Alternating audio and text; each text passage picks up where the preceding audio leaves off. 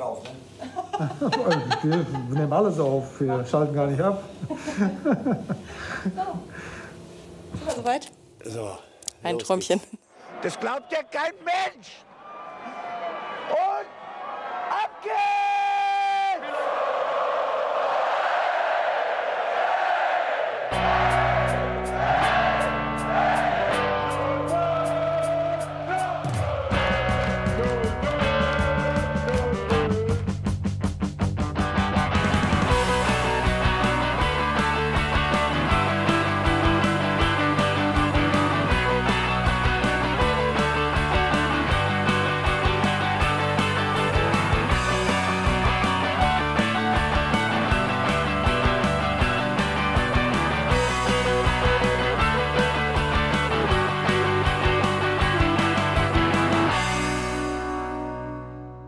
Hallo und herzlich willkommen zum Hinterhofsänger-Talk. Wir begrüßen euch heute hier beim Hinterhofsänger-Talk zum Nichtabstieg, zum Klassenerhalt. Und ich freue mich, dass ich das mit dem Jan feiern darf. Wuhu! Hallöchen! Und zur großen Überraschung aller ist sogar der Bene am Start. What? Der Gute. heimliche Special Guest. Surprise, surprise. I was the special guest all along. Von, von langer Hand immer wieder angekündigt, immer wieder geteasert und dann bist es, bist es du. Wer könnte es sonst sein? Welche Enttäuschung. Kann es eine größere Überraschung geben als dich in diesem Fall? Das ist wirklich astronomisch. Also ich fühle mich auch sehr geehrt, dass ich äh, hier eingeladen wurde zu dieser Sonderfolge. Oder wie Bene sagen würde, ich bin auch überrascht. Ich habe mich selbst ein bisschen überrascht, dass ich heute hier sitze. Also von daher alles gut. Dann lass mich doch direkt mal fragen in die Runde: Gibt es irgendwo Kopfschmerzen? Äh, nö. Ich muss dir ehrlich sagen, ich bin so, kein Witz, ich bin um halb, nee, noch früher, ich bin um 6 Uhr aufgewacht, bin um halb sieben aufgestanden und war so leicht, ich war so befreit, so viel Druck ist von mir abgefallen, dass ich mich beschwingt mit einem Kaffee an den Schreibtisch gesetzt habe und für meine mündliche Masterprüfung gelernt habe. Ganz easy, ganz cool, sehr entspannt. Das heißt, der SWR war wieder zu Gast. Ich weiß nicht, das ist, glaube ich, auch die, das, das, wenn, wenn irgendjemand meiner Professoren verfolgt, was ich so tue, ja, der Bude musst du eigentlich lernen. Warte, drei Podcasts in einer Woche. Mhm. Ach, und der SWR war auch noch mit der Fernsehkamera bei dem im Wohnzimmer. Ah ja, der lernt ja richtig. Ist das deine, deine Cover-Story, dass du lernst? Immer wenn irgendwas Podcast-mäßiges passiert, ist der Janni lernen. Ja, einfach damit die Leute meine Anwesenheit zu schätzen lernen, weißt du? Ich hätte jetzt eher gesagt, jedes Mal, wenn wir sprechen, lernen wir ja was dazu. Aber hey, du siehst das offensichtlich anders. Der Germanistik-Podcast schlägt gleich wieder zu. Oh, da kommt dann wieder der Anteaser. Das unterbinde ich jetzt mal direkt im Keim. Bene, wie geht's dir denn? Also um auf die, die um auf die Kopfschmerzenfragen zurückzukommen. Ja, ein bisschen Kopfschmerzen habe ich. Ich habe vielleicht ein bisschen gelumpt gestern Abend. Who knows? Ein bisschen den Nichtabstieg gefeiert. Ich war ähm, ja tatsächlich äh, unterwegs und deswegen konnte ich auch das Spiel nicht komplett verfolgen. Ja, und da waren auch noch ein paar Kölner Fans und die sind ja quasi jetzt auch äh, safe nicht abgestiegen und dann hat man das so, so als große Sause verbunden und das war alles sehr entspannt und sehr schön und wir haben den Abend genossen, ein bisschen mehr als wir es hätten sollen. Sagen wir es mal so.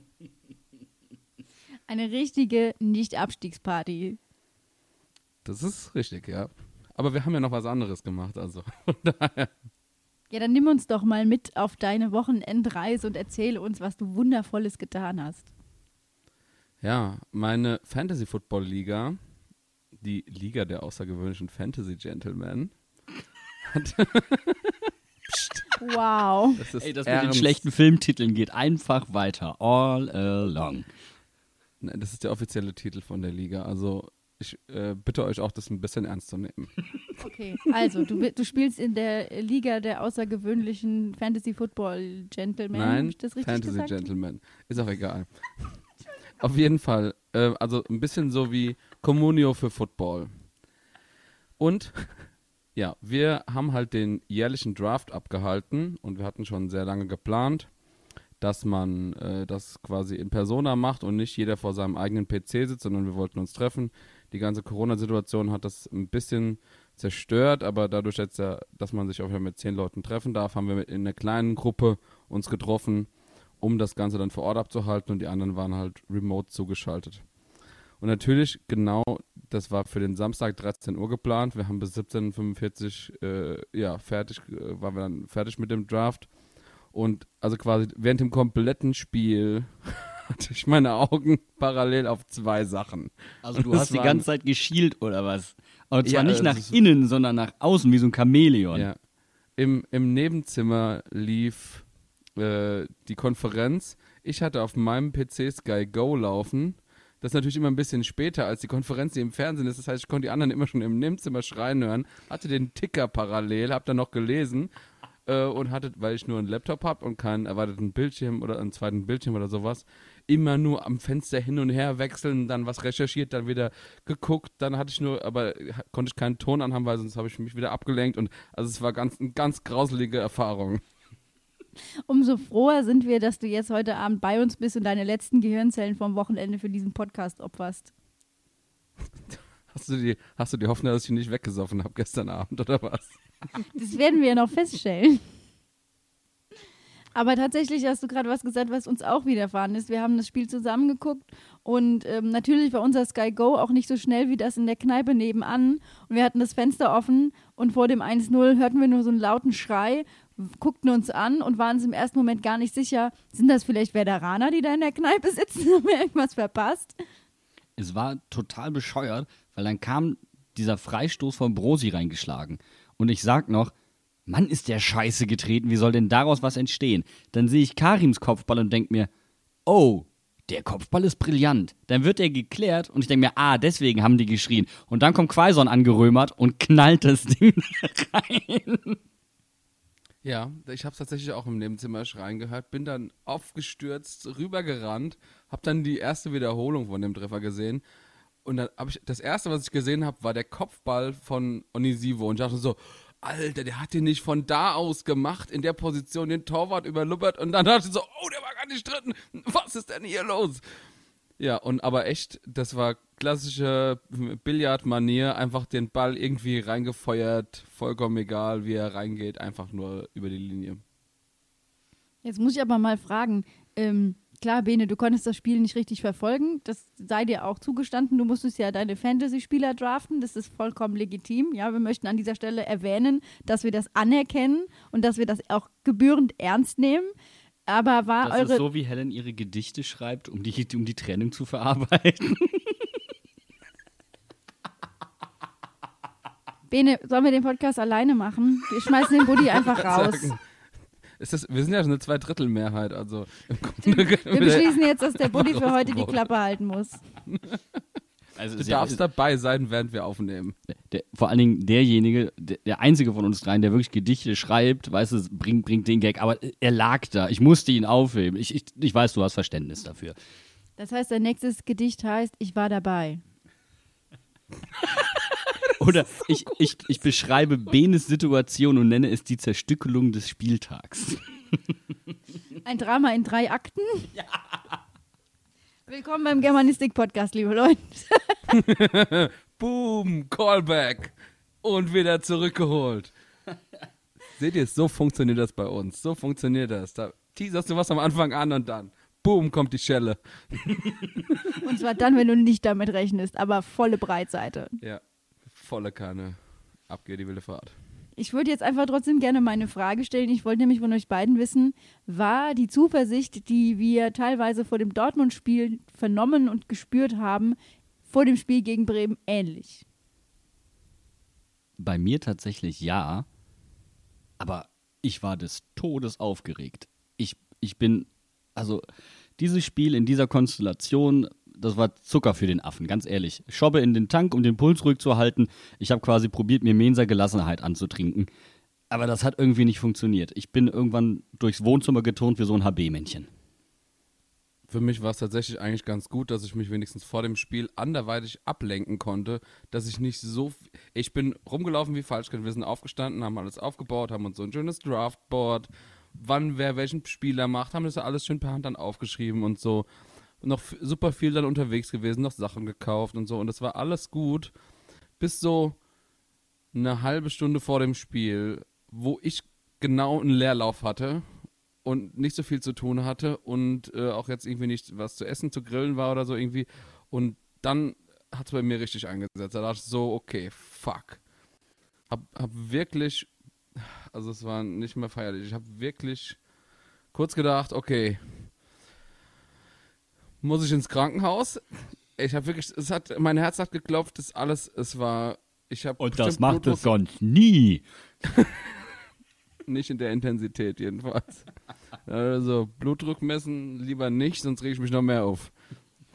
Aber ich habe eigentlich eine ähnliche Taktik äh, verfolgt wie du, Bene. Ich habe mir nämlich auch den Samstag so voll geknallt bis vorm Spiel, dass ich eigentlich keine Sekunde Zeit hatte, mich darüber äh, zu wundern bzw. mir Gedanken zu machen, wie ich emotional zu diesem Spiel stehe. Und dann hatte ich aber auch, wie du, so eine halbe Stunde vor dem Spiel, wo ich dann auf dem Sofa saß und eigentlich wollte ich nur schlafen, weil ich echt die halbe Weltreise morgens früh gemacht habe. Und dann sitze ich auf dem Sofa und denke mir so, ja, okay, wir spielen jetzt gegen Bremen, das könnte alles ein bisschen unschön werden, das könnte aber auch schön werden, das könnte auch für Bremen unschön werden, was ich auch irgendwo nicht will. Und weißt du, dann kommen diese ganzen Gedanken und prasseln auf dich ein und du weißt gar nicht, wohin mit dir.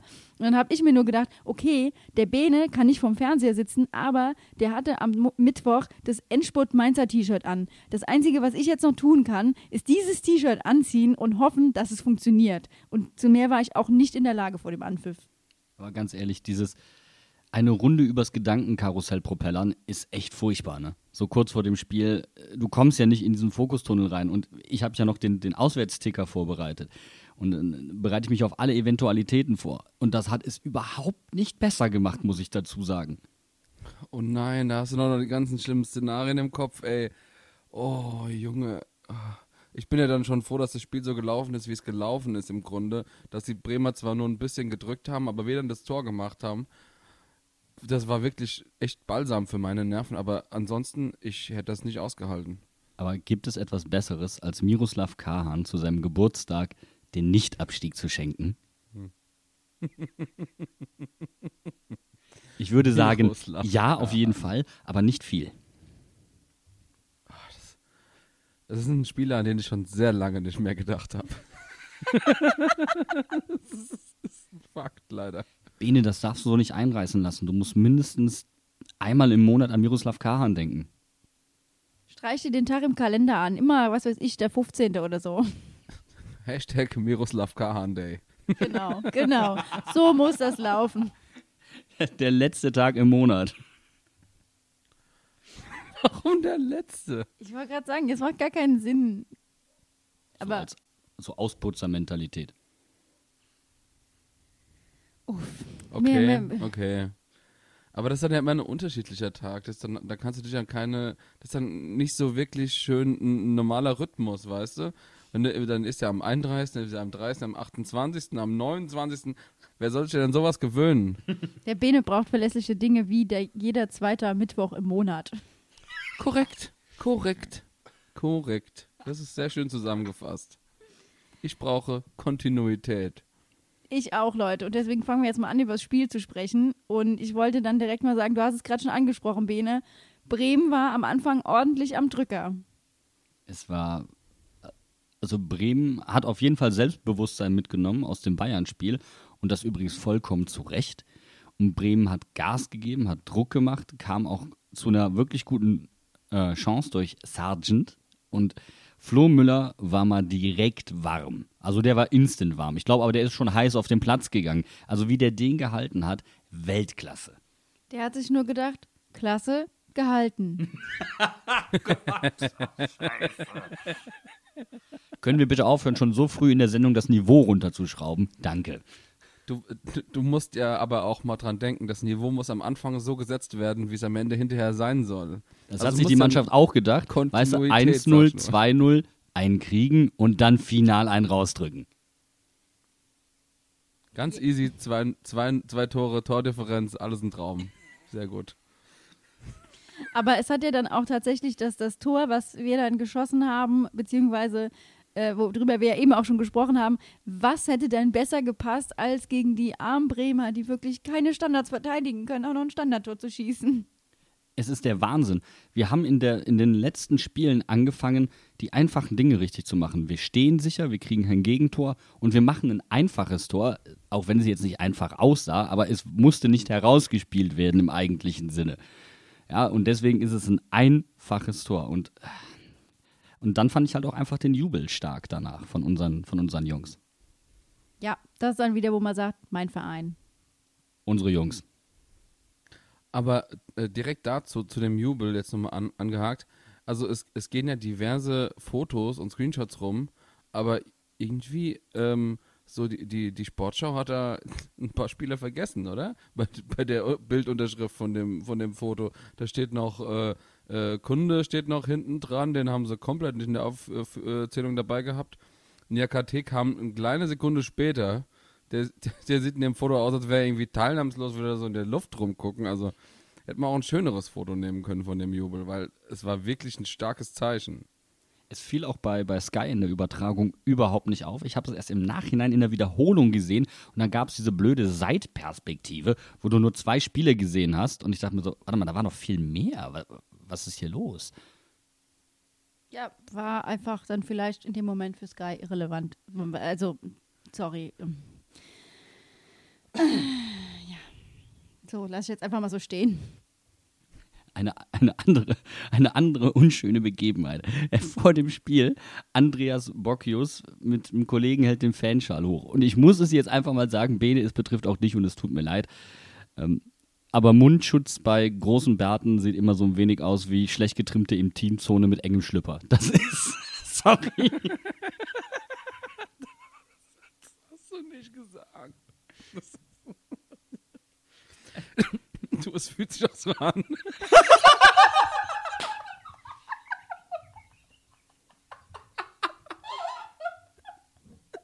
Du bist, es quillt überall irgendwas raus. Du kannst es gar nicht überhaupt kontrollieren. Ich habe schon, ich hab schon so Masken gesehen, extra für Bartträger, die gehen dann so, keine Ahnung, irgendwie so bis, zur bis zur Brust oder so. So integriertes Läppchen so- oder was? So ein Lätzchen. So, genau, ja genau, so ein, wo der Bart komplett umhüllt ist. Fand ich schon sehr, sehr lustig.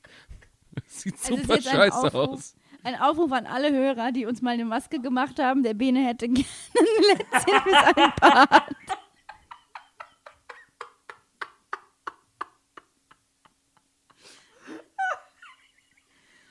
Ach Leute, dieses Niveau heute. Unbeschreiblich. Mann, sind wir unbeschwert. Ich wollte gerade sagen, sowas passiert nur, wenn wir uns keine Gedanken machen müssen. Dann kommen nämlich auch keine Gedanken zustande. Sag doch mal was zum 2-0, Buddy. Jetzt komm hier, mit, mit mal hier Budde bei die Fische, ja? Das 2-0. Meine gottverdammte Fresse. Ich habe schon gesagt, Danny Latzer hat gegen Dortmund das erste Mal zur Normalform gefunden und war in der Lage, aus den Räumen, die uns Dortmund gegeben hat, Kapital zu schlagen. Danny Latzer steigert sich nochmal. Hier in diesem so wichtigen Spiel gegen Werder Bremen, zaubert eine Weltklasseleistung auf den Platz und krönt die mit einem Solo, einem Hackentrick auf Boetius, der Velkovic einfach austanzt, indem er eine Körpertäuschung macht und das Ding fuchstrocken unten rechts in die Maschen senzt. Das war so unfassbar schön. Und wenn wir uns diese, diesen Verlauf, diese Leistungssteigerung von Dani Latza angucken, was kann denn jetzt noch kommen gegen Leverkusen? Ganz klar, der Hattrick. Ihr habt zuerst bei den Hinterhofsängern gehört. Nein, aber man muss schon sagen, dass äh, Danny nicht nur seine Rolle als Kapitän menschlich ausfüllt, sondern jetzt eben auch mit Leistung nochmal bestätigen kann. Und ich glaube, das ist auch was, was tatsächlich den Klassenerhalt mit äh, ja, gesichert hat, oder? Genau, ich glaube tatsächlich ähm, auch, dass man sich vor dem Spiel nochmal einschwört, dass man da hingeht und sagt, okay, wir nehmen uns jetzt diesen Moment und Danny steht da in der Mitte als Einheitser. Die letzten vier Spiele, seit dem Frankfurt-Spiel ist Danny wieder als Kapitän von Beginn an auf dem Platz. Und ich glaube, das ist für die Mannschaft so unfassbar wichtig, dass du einen gemeinsamen Moment hast, dass du sagst, okay, wir setzen jetzt hier einen Punkt, das wollen wir erreichen, wir gehen jetzt raus und feuern ab. Und dann geht's los. Ich würde sogar noch weitergehen. Ich würde sagen, ein Danny Latzer in Normalform oder in der Form, die er jetzt gerade hat, und diese Mannschaft hätte nicht um den Abstieg gespielt. Da würde ich mich tatsächlich, ohne mich weiter aus dem Fenster zu lehnen, glaube ich, äh, ganz einfach dir anschließen, ja. Man könnte auf jeden Fall sagen, alle Probleme, die wir auf der 6 hatten in dieser Saison, wären vielleicht nicht so gravierend gewesen. Äh, Es fiel dann auf, als Osako Latzer vom Platz getreten hat. Und ich frage mich immer noch, wie es dafür kein Geld geben kann. Gräfe, souveränes Spiel, ist halt kein Geld geben. Ist aber egal. Ist mir alles Wurst. Auf jeden Fall, als Latzer rausging und Barrero reinkam, hast du schon gemerkt, dass die Jungs noch nicht diese Qualität haben, die ein Latzer in Normalform hat. Entschuldigung. Und Latzer hat wieder an allen Ecken und Enden gefehlt und Werder war auch dann in der Lage, in diesem Moment wieder Druck zu entwickeln.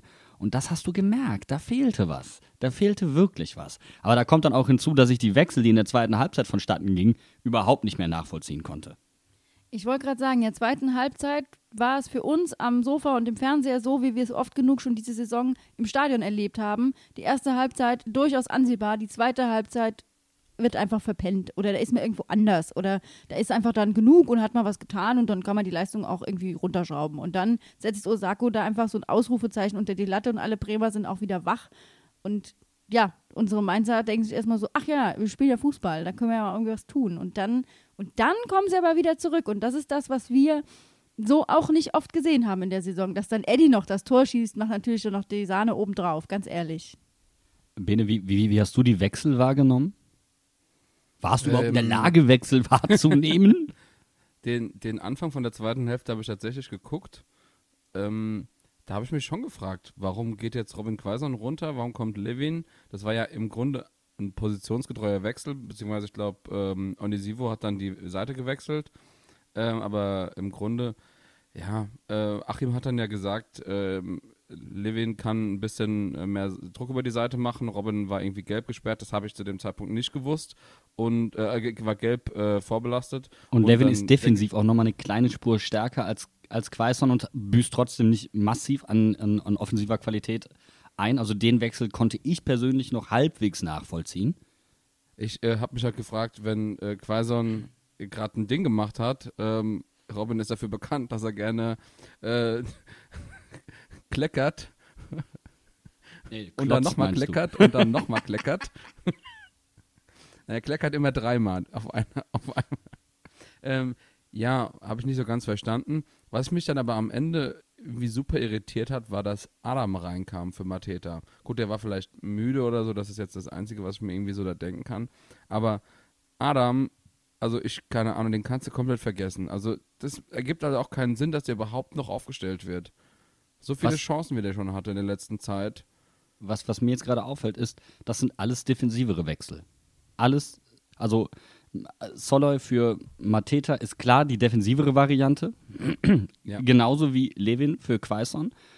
Ähm, und ich glaube, äh, äh, Hack für Unisivo, da brauchen wir uns dann gar nicht mehr drüber unterhalten. Das ist dann einfach nur noch den Bus vom Tor geparkt. Das, äh, das ist dieses, diese Wechsel, die machen mich auch ein bisschen wütend, weil die Wahrscheinlichkeit, dass der Gegner kein Tor schießt, ist am wahrscheinlichsten vor des Gegners Tor. Also warum lasse ich mich da hinten so reindrängen? Ich meine, klar, auf Umschaltmomente warten und so weiter und so fort. Und es hat ja dann auch irgendwo funktioniert. Aber ich bin mir sehr, sehr sicher, es hätte auch sehr, sehr übel schief gehen können. Wenn da das 2-2 gefallen wäre, hätten wir dieses Spiel verloren. Ohne dass ich mich weit aus dem Fenster lehne, um diese Formulierung nochmal aufzugreifen. Das hätten wir noch abgeschenkt. Das war ja auch überall zu merken. Also du hast ja auch online die Verunsicherung gespürt nach den Wechseln. Das klar war, das hat ein bisschen was von Angsthasenfußball, der da jetzt auf den Platz gebracht wird. Wir wollen nicht weiter gegens Tor anlaufen, sondern wir wollen, wie du schon sagtest, ja den Zement anrühren, den Bus parken und gucken, dass nichts mehr passiert. Und dann kann doch eigentlich das Mittel der Wahl nur die Flucht nach vorne sein, oder sehe ich das falsch? Naja, du probierst halt auf jeden Fall, den, den Ball und das Spielgeschehen von deinem Tor wegzuhalten. Oder zumindest in den ungefährlichen Räumen zuzulassen. Werder hat dann probiert, in die Halbräume zu kommen, um von da aus die Bälle reinzuspielen, weil vorne Lücke, also Lücke, Spitzname Lücke, ähm, weil ich gerade seinen richtigen Namen vergessen habe. Ähm, Stürmer, Werder. Na komm, sag schon. Erik Larsen. Nein. Warum sollte der. Lücke heißen? Es geht ja um die Zahnlücke. Ach so, keine Ahnung, worauf du angespielt hast. Füllkrug. Füllkrug, danke, da sind wir doch. Niklas Füllkrug. Spitzname Lücke wegen der Zahnlücke. So. Und Wow. Niklas Füllkrug kam rein und hatte eine unfassbare Präsenz. Hat ja dann auch das 2-1 verdammt gut erkämpft vorbereitet von, von Yuya Osako auf Klaassen. Und Da kannst du unseren Jungs eigentlich keinen Vorwurf machen. Da kannst du auch nicht anders hingehen im 16er. Das war alles sehr, sehr gut, auch von, von St. St. Just. Da hat dann die Absicherung ähm, nicht mehr ganz gepasst, was in dem Moment dann halt auch nicht mehr verwundert. Aber das war einfach ein überragender Einsatz von Füllkrug. Und das war der Moment, wo das Spiel wirklich hätte kippen können. Und da haben sie halt probiert, aus den Halbräumen halt diese Bälle reinzuschlagen auf Füllkrug, damit er die halt reinmachen kann. Ähm, und dann kam noch Pizarro dazu, bei dem ich sowieso aus Prinzip Puls kriege, nur wenn ich ihn schon sehe, weil er ein hochattraktiver Mann ist. Muss man einfach mal zugeben, neidlos anerkennen. Aber wenn er dann auf den Fußballplatz kommt, dann mache ich mir fast in die Hose. Vor allem in Mainz, ganz ehrlich. Ich glaube, da haben auch alle Mainzer Fans den Atem angehalten, als man sah, okay, Pizarro läuft sich warm und der läuft zur Bank und zieht das Trikot an. Und da war das ja auch noch eine Phase, wo Bremen das Gegentor geschossen hatte, wo sich alle noch nicht so ganz wiedergefunden hatten. Und da hat man gedacht, das ist der Moment, wo Claudio Pizarro kommt und den Nichtabstieg für Werder perfekt macht. Und die Mainzer sagen einfach nur, verdammt, warum? Das, das Lustige ist, im Grunde, du sprichst gerade den Zeitpunkt an, Pizarro kam drei Minuten vor dem Tor von Fernandes rein. Das heißt, das, da war das Spiel genau auf der Kippe. Da hast du ganz genau gemerkt, okay, entweder, wie gesagt, es gibt für die Bremer zum 2-2 und dann verlieren wir das Ding noch, oder wir machen das Tor, was aber eher ausgeschlossen ist, weil wir nur noch gekontert haben. Aber andererseits muss man halt auch mal sagen, wenn man sich als Werder Bremen so, so krass auf einen 40- oder 41-jährigen alten Spieler verlässt, äh, dann weißt du, dass da doch das ein oder andere im Argen liegt. Ja, aber den Nemesis von einem Verein einzuwechseln, das ist ein psychologischer Druck, den du erzeugst. Und ob das jetzt Pizarro ist, der das Tor macht oder irgendein anderer. Und Pizarro ist einfach nur auf dem Platz und strahlt eine gewisse Präsenz aus. Das ist wie Dani Latzer mit dem, mit dem, mit, mit seiner Präsenz und mit, wie er in Zweikämpfe reingeht, wie er läuft, ähm, welche Zweikämpfe er gewinnt. Und wenn du dann so einen Pizarro hast, der die komplette Mannschaft polarisiert und äh, der alle Leute mitreißen kann im Endeffekt, dann Polarisiert eine Mannschaft? Ja, der polt die du- alle auf einen Pol. genau, der polt die alle auf vorwärts, Leutes. Genau. Ich sag mal, bei Mainz hätte man vielleicht dann so einen Noweski eingewechselt oder so, der einfach mal da hinten alle anschreit und so, vorwärts, vorwärts, jetzt wird's auch mal hier Zeit, dass wir mal was tun. Aber das war eben von Kofeld total psychologisch, würde ich mal sagen, bedingt, den einzuwechseln, in der Hoffnung, dass die Mainzer sich in die Hosen machen und sagen, scheiße, Pizza kommt rein, jetzt kriegen wir noch das 2-2. Ich hab heute Lust auf Pizza.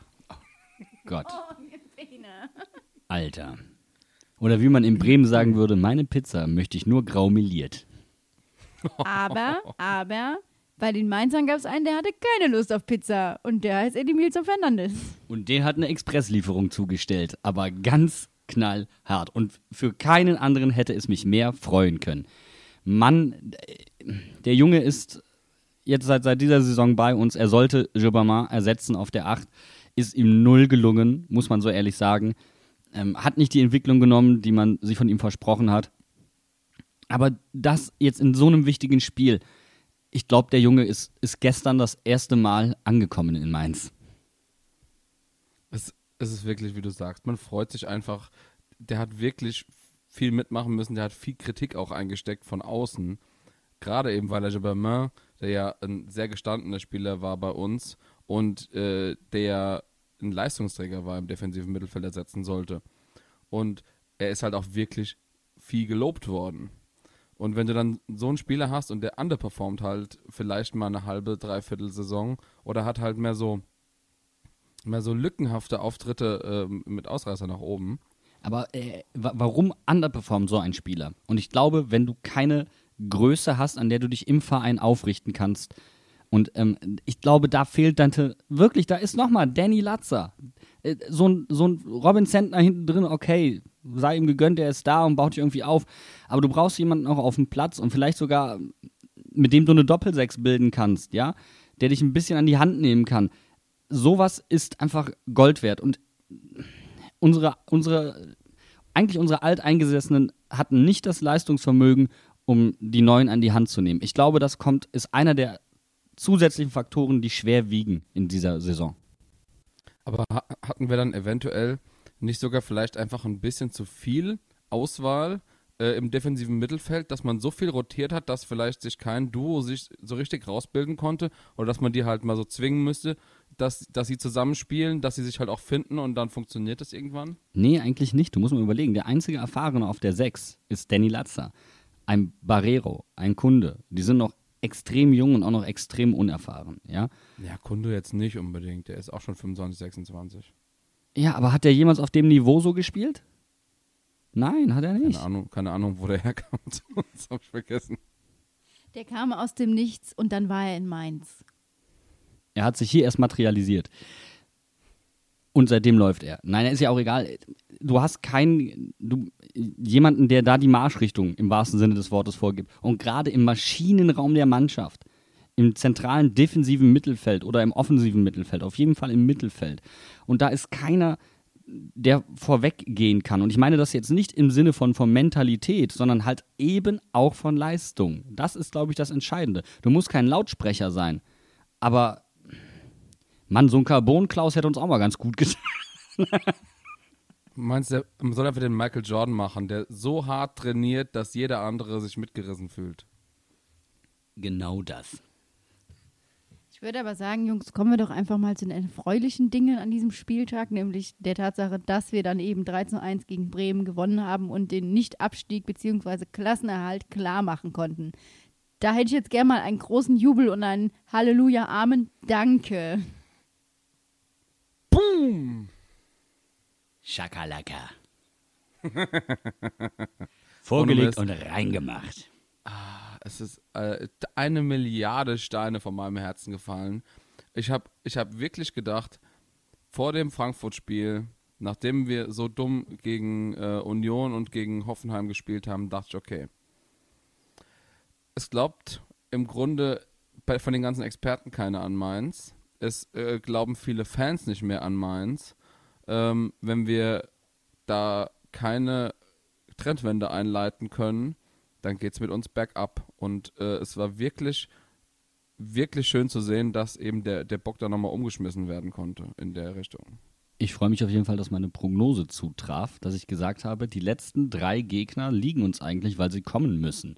Oder, also auch vom Eindruck her, hatten Werder gestern äh, deutlich mehr Ballbesitz wieder als wir. Gefühlt ist es so, wenn die Gegner ähm, das Spiel machen müssen, sind wir überlegen. Und obwohl wir so wenig Ballbesitz hatten, wirkte Mainz so, als würden sie das Spiel größtenteils, abgesehen von den Drangphasen, machen. Und ich finde, das zeigt, wie souverän wir auch dann letztendlich in gewissen Situationen geworden sind. Jedes Mal, wenn bei Sky der Ballbesitz prozentual eingeblendet wurde und ich gesehen habe, alles klar, Mainz hat unter 50 Prozent, dachte ich mir, das kann nicht mehr schief gehen. Das ist tatsächlich eine sehr schöne statistische Entwicklung, die habe ich auch bemerkt. Und zwar habe ich mal einfach, äh, so wie Achim das so schön gemacht hat, einfach mal gesagt, okay, wir machen mal bei dem Unionsspiel einen Cut und gucken uns einfach alle Spiele seitdem an. Und wir haben drei Spiele gewonnen und drei Spiele nicht gewonnen. Bei den Spielen, die wir gewonnen haben, hatten wir im Durchschnitt 34% Ballbesitz, auch wenn man das so nicht wirklich rechnen kann. Einfach mal so, um eine Zahl im Kopf zu haben. Wir hatten 34% Ballbesitz bei den Unter Spielen, die wir, nicht, äh, die wir 50%. gewonnen, die wir gewonnen haben. 50%. Unter 50%. Und wir hatten 59% bei den Spielen, die wir nicht gewonnen haben. Also bei den Spielen, wo wir viel den Ball haben, wo wir selbst das Spiel machen müssen, bei denen hapert es uns, äh, bei unserem Spiel. Und wenn wir halt äh, den Gegner an, anlaufen können und versuchen können, Ball, Ball, Bälle zu gewinnen, zu kontern ähm, und sowas, da eben genau können wir brillieren. Und wisst ihr, für wen es mich eigentlich wirklich freut? Für den Achim. Ganz ehrlich. Ich meine, das muss man auch mal, glaube ich, so sagen. Ist nicht einfach. Ich glaube, das war in Köln mit Sicherheit keine einfache Zeit. Und dann hierher zu kommen und dann sollst du dann irgendwie so eine Mannschaft da trainieren, die du nicht zusammengestellt hast. Ich meine, gut, da muss man sich wahrscheinlich als Bundesliga-Trainer auch darauf einstellen, dass man irgendwann mal in die Situation kommt. Aber der Nichtabstieg, glaube ich, war für Achim auch nochmal wie so ein riesiger Stein, der vom Herzen gefallen ist. Ja, ich kann das, kann das sehr gut nachempfinden. Vor allem, du musst ja ein, an eine Sache nämlich auch noch denken. Markus Gistol hat in Köln in der Rückrunde aber mal alles richtig gemacht. Also bis zu der, bis zu der Corona-Pause war Köln, glaube ich, die drittbeste Mannschaft in der Bundesliga in der Rückrunde. Und ähm, gut, seitdem läuft es jetzt nicht mehr seit der Pause. Aber wenn die Kölner, äh, wenn die Saison weitergegangen wäre, die Kölner wären, wären in die in Europa League gekommen oder sowas. So wie die gespielt haben in der Rückrunde, das war echt abnormal. Und, und, ähm, dann, Entschuldigung, Entschuldigung, den, den Punkt wollte, jetzt habe ich bin meinen Faden verloren. Und dann quasi, quasi von dieser Mannschaft weggegangen zu sein, die jetzt so viel Erfolg hat und selbst bei einer Mannschaft zu sein, die vorher auch jetzt nicht so viel Erfolg hatte und da läuft es eben nicht so rund zusammen, das ist, glaube ich, eine äh, psychologische Sache, mit der man auch erstmal fertig werden muss. Und die ganzen Kölner reiben es einem die ganze Zeit rein, also nicht nur uns Fans, sondern auch ihm persönlich natürlich. Das ist nicht einfach. Und das hat er auch heute Morgen im Doppelpass bestätigt. Das war bisher seine schwierigste Phase als Trainer. Ich meine, wen verwundert's? Und er sagt ja auch ganz zu Recht, ähm, es ist eben nicht einfach, deswegen kann es nicht jeder. Aber er wirkte auch sehr müde und wir haben es ja bei unserem Cold Opener gezeigt. Da, ist, da hat er mal kurz den Lehrer weggelassen. Und jedes Mal, wenn Achim den Lehrer weglässt, also quasi seinen Beamtenstatus ablegt, wird er mir maximal sympathisch. Das ist dann wieder der Urschrei Achim, den wir alle so mögen. Oder der Sassy Achim. Das sind die Achims, die ich sehen will. Dieses, diese Diplomatie an der falschen Stelle, die ist mir scheißegal. Und die erste Frage, Achim, fass doch mal bitte mal das Spiel zusammen. Puh. Anpfiff, Tor geschossen, abgepfiffen, gewonnen. Das wäre die Traumantwort. Und dann, dann setzte bei ihm der Lehrerinstinkt ein, ja, okay, so einfach kann man es sich jetzt nicht machen. Nein, lass die Antwort stehen, sie war so toll. Aber wir machen es uns einfach, ganz ehrlich. Und ich glaube, Leute, ich mache jetzt mal einfach hier eine offene Diskussion. Vielleicht sollte das der Folgentitel werden. Also angepfiffen, Tor geschossen, abgepfiffen, gewonnen. Ja, das ist, kann ich mich mit, sehr gut mit anfreunden. Mir persönlich ist der zu sperrig. Ja, dann geh Ach, mal was? in dich, schmeiß mal deine Kreativmaschine an und präsentier mir was Besseres. Du hast noch zehn Minuten Zeit. Toll. Genau, so pass auf, aber wo wir, wo wir gerade so schön am, über äh, dieses, äh, über die PK und sowas am Reden waren, ähm, es gab ja nach dem Spiel, hat der Sky auch noch sehr lange die Kamera drauf gehalten, gehalten auf die Mannschaft, die sich nicht nur vorm Spiel versammelt hat, sondern auch nach dem Spiel versammelt hat, in der großen Runde und die Worte, die Ruven da gesprochen hat. Und das fand ich sehr verwunderlich, dass es eher, dass es eher Ruven war und nicht Achim. Ähm, der sehr deutlich die Spiele angefeuert hat und richtig gelobt hat und richtig emotionalisiert war. Und das fand ich so geil. Das habe ich nämlich auch tatsächlich sehen können und ach, da habe ich wirklich also Gänsehaut gehabt. Das war ein richtig geiler Moment. Man hatte bei Ruven in den vergangenen Wochen das Gefühl, er hat probiert, überall und nirgends zu sein. Er hat probiert, alle Brandherde gleichzeitig zu löschen. Ich glaube, der hat die intensivsten Wochen seines Lebens hinter sich. Ähm, ich glaube, ist dann auch ganz. Ich, irgendwo, ich kann es mir auch nicht vorstellen, dass es einfach ist. Er wird das in der Öffentlichkeit weggewischt haben, aber gegen seinen Ex-Verein, gegen seinen Ex-Arbeitgeber in Bremen, Ruven identifiziert sich mit seinen Arbeitgebern. Das merken wir hier auch in Mainz ganz krass. Und den eventuell in die zweite Liga zu schießen, ich glaube, auch das, das ist eine, auch wenn das abstreitet, vielleicht, ist, ist auf jeden Fall eine Komponente, die einen zusätzlich belastet. Aber du hast gemerkt, wie, wie sehr Ruven Teil dieses Nicht-Abstiegs war. Und du hast auch die Fans in der Mainzer Altstadt gemerkt. Das muss man nämlich auch mal sagen. Also ich meine, klar haben wir im äh, Pub nebenan, haben alle gejubelt und sich äh, da richtig rausge... alles aus sich rausgeholt. Aber dann sitzt du da draußen, jetzt kannst du ja überall im Moment draußen sitzen und pfeifst dir einen rein und dann kommen irgendwelche kleinen Jungs mit Mainz 05 Trikot und jubeln noch und du ziehst weiter und hörst Mainz 05 Gesänge und alle haben sich einfach nur gefreut. Aber ich würde gerne nochmal auf äh, Personen ähm, im Trainerumfeld zu sprechen kommen. Was war denn da bitte gestern zwischen Jan-Moritz Lichte und Achim Bayerlorzer an der Seitenlinie los? Da hat's aber mal kurz richtig gewittert.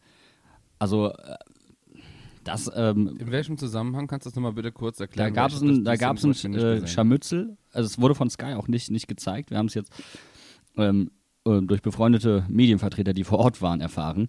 Da gab es so ein kleines Scharmützel an der Seitenlinie. Moritz Lichte ist wohl fast rüber in die andere Coachingzone. Dann hat Achim ihn, ihm zurückgehalten und dann muss wohl der sehr schweigsame und mit Worten sparsame Jan-Moritz Lichte sich mal kurz vor Achim aufgebaut haben und mal richtig einen abgezetert haben. Hast du nicht gehört, was, aber muss wohl doch ein bisschen gewittert haben. Also, wir rufen euch damit auf. In dem Moment, wo ihr mehr wisst, meldet uns bei euch. Wir sind äh, zumindest zwei Drittel von uns. uns bei euch. Ich kann nicht mehr denken. Ich hab, Meldet euch bei uns. Zwei Drittel dieses Podcasts haben die Aktion nicht mitbekommen und brauchen Aufklärung.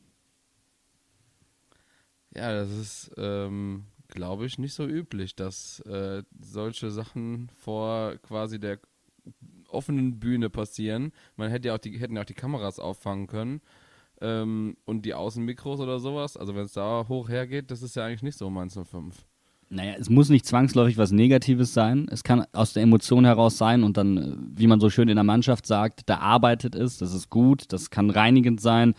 Ähm, alles in Ordnung. Es ist einfach nur sehr untypisch für Jan Moritz Lichter ausgerechnet. Auf jeden Fall. Wer, wenn nicht wir, sind Verfechter von selbstreinigenden Ausrastern. Ganz ehrlich. Das ist so wahr. Das ist so wahr. True that. Leute, jetzt ähm, muss ich aber natürlich trotzdem die Frage stellen, wir fahren ja noch La Leverkusen. Ist es jetzt egal? Ist es obsolet? Wollen wir dann auch vor Schalke auf Platz 11 landen? Wollen wir uns irgendwie rumreißen? Ich schwöre bei Gott, wenn wir Elfter werden, kriege ich den absoluten Rappel. Dann heißt es wieder, ja guck mal, haben wir doch ganz souverän die Klasse gehalten. So im Endeffekt war ja überhaupt nicht so, wo wir die ganze Zeit diesen verfickten 15. Platz gemietet hatten. Und das bringt mich dann sowas von in Rage. Wir haben einen Trainer gewechselt, also da werden wir Elfter. Das ist besser als die Saison vorher. Da kriege ich... Ich will irgendwie... Das will ich irgendwie dann doch nicht. Es wäre doch ein sehr schöner runder Saisonabschluss, wenn wir mit dem letzten Spieltag pünktlich die 40 Punkte voll machen, den 11. Tabellenplatz, der uns eh in der ersten Liga schon gehört, äh, schon sehr oft auf dem 11. Platz geendet. Ähm, wäre ein schöner runder Saisonabschluss. Aber eine Sache ärgert mich wirklich. Ich hatte fest eingeplant, dass wir jetzt 15. werden. Ich wollte 15. werden. Ich, mir geht's richtig auf den Sack. Ich dachte, das ist die geilste Sache, die überhaupt jemals passiert ist, statistisch, dass eine Mannschaft eine komplette Rückrunde auf demselben Tabellenplatz ist. Und jedes Mal, wenn sie die Chance hat, haben sie keine Lust. Und heute auf einmal wollen sie dann auf einmal und dann springst du direkt drei Plätze nach oben oder so. Ist doch scheiße. Da fordern sie die ganze Saison Konstanz von der Mannschaft ein und die hätte keine Kontinuität und überhaupt. Und die sind die ganze Zeit konstant auf 15. Ja, wenn, was ist denn keine Konstanz, wenn nicht das? Auf der anderen Seite muss ich aber auch sagen, wenn wir dann doch noch ein bisschen nach oben klettern in der Tabelle, ist es ja auch so nach dem Motto, du sollst den Tag nicht vor dem Abend loben, weil was regst du dich die ganze Saison über auf, dass wir absteigen können, wenn am Ende alles so rosig endet? Ja, das heißt auch einfach, man kann und muss nicht unbedingt einen Trainer rausschmeißen. Die Saison wird gut zu Ende gebracht. Also ich denke, ganz ehrlich, die Leute waren ja schon davor, äh, kurz davor, Achim wieder vom Hof zu jagen. Also ganz ehrlich, das muss doch nicht sein. Und äh, so wie wir jetzt Fußball gespielt haben, das hätten wir mit Sandro auch geschafft. Ganz ehrlich.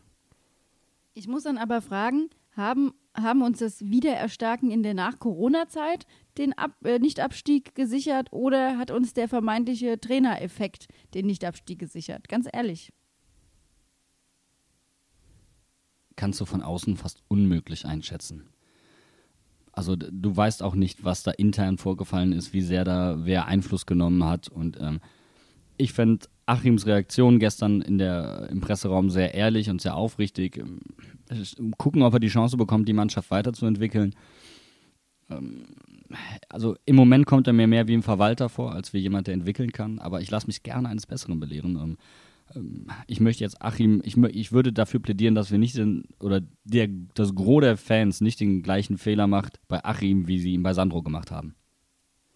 Ich finde den, den Satz, den er gestern in der PK gesagt hat, wir lassen uns nicht fremdbestimmen, wir bestimmen selbst, was wir machen. Wir beeinflussen selbst. Und das finde ich so geil. Und da, das muss jetzt, wenn er diesen Weg so weitergehen kann und diese Stimmung so in der Mannschaft behalten kann, mit einer Mannschaft, die er selbst zusammenstellt, die zusammen Fußball passt, wo er dann vielleicht auch tatsächlich sagt, okay, jetzt brechen wir nicht alle Brücken ab. Äh, wir müssen jetzt erstmal in der Bundesliga bleiben, sondern wo er wirklich anfängt zu entwickeln, was du eben schon gesagt hast. Was wir ja eigentlich auch die Hoffnung hatten. Wir haben ja darüber geredet, dass Achim eigentlich zu dem, zu dem Fußball passt, den wir spielen wollen. Wenn wir jetzt damit anfangen können, dass, dass wir, dieser Fußball sich langsam entwickelt, dann glaube ich, das kann sehr gut ausgehen. Ganz doll, glaube ich, da dran. Ja, würde würd ich, würd ich dir zustimmen. Ich, aber irgendwie. Also, Fragen über Fragen, Fragen über Fragen, die wir uns durch die. Warum? Nein, Sense.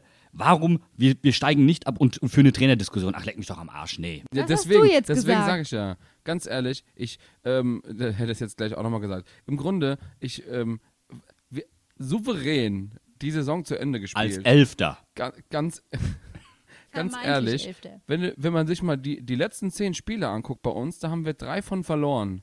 Der, wer hätte denn das gedacht nach der Rückrunde, die wir gespielt haben, nach der Hinrunde, die wir gespielt haben? Wer hätte gedacht, dass wir zwei Sieger am Ende haben, ähm, in den letzten fünf Spielen neun Punkte holen, äh, in der in der in der Tabelle, in der in der letzten von den letzten vier Spielen sind wir auf dem fucking zweiten Platz von der, von der Rückrundentabelle, wenn man sich mal anguckt, wo wir die Punkte geholt haben, wenn man die kompletten Mannschaften von der unteren Tabellenhälfte als nur, nur diese Spiele rechnet, sind wir Zweiter.